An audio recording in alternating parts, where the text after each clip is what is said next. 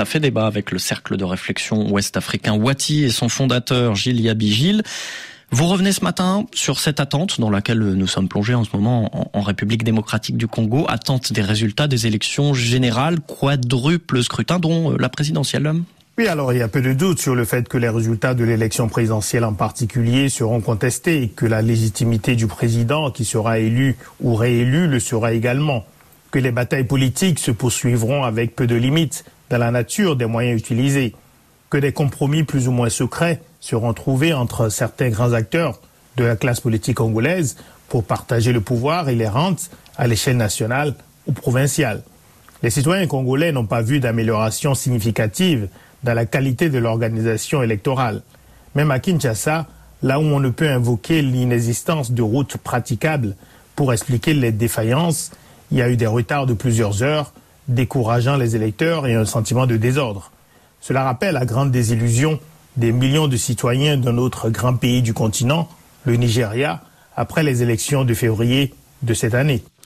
La RDC comme le Nigeria, Gilles, qui fournissent une illustration du lien entre corruption systémique et incapacité à bien faire, c'est ce que vous dites. Wati a organisé le 13 décembre dernier une conversation sur la corruption.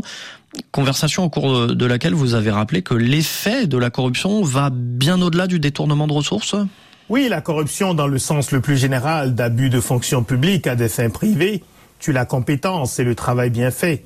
Lorsque des millions de dollars, euh, des milliards de dollars en fait sur plusieurs années disparaissent, en ce qui concerne des pays comme la RDC ou le Nigeria, ce sont bien sûr des ressources qui auraient pu et qui auraient dû contribuer à transformer les infrastructures routières, ferroviaires, énergétiques, éducatives, sanitaires du pays.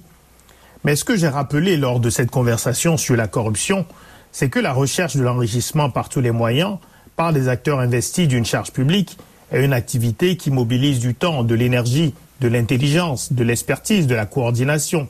Cela veut dire qu'une grande partie de ceux qui doivent construire et renforcer un État consacrent l'essentiel de leur temps à s'occuper de leurs propres affaires. Il faut ajouter à cela l'effet de la corruption sur les incitations dans toute une société. Pourquoi vouloir être performant dans un contexte où chacun pense que la priorité est de trouver les moyens les plus astucieux pour profiter au maximum de sa fonction publique?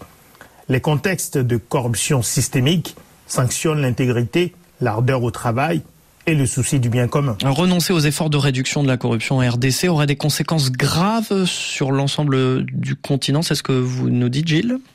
Oui, parce que la RD Congo, avec sa population estimée aujourd'hui à 102 millions d'habitants, fait partie des quatre pays dont les perspectives sécuritaires, politiques et économiques seront déterminantes pour l'ensemble du continent.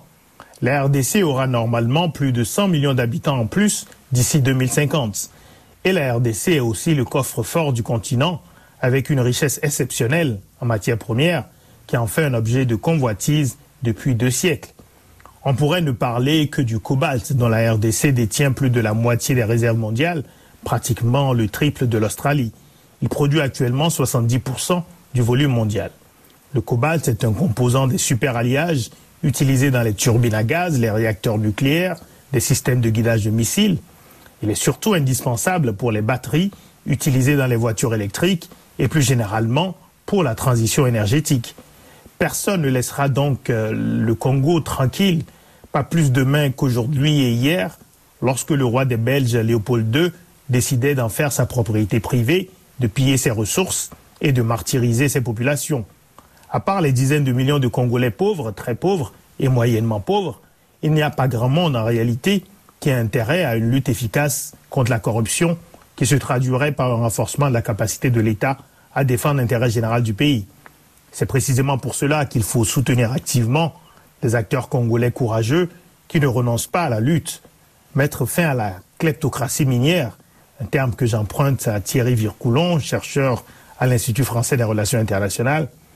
Cela sera extrêmement difficile, c'est une nécessité absolue pour tout le continent. Votre analyse, comme chaque samedi, Gilia Biard, trouvée sur RFI.fr et, nos applications pour téléphone mobile. Et je signale sur le site de Wati, wati.org, euh, on retrouve ces, ces, éléments pour aller plus loin. Comment lutter contre la corruption, les pistes d'action de Wati et puis République démocratique du Congo, une élection entre guerre et corruption.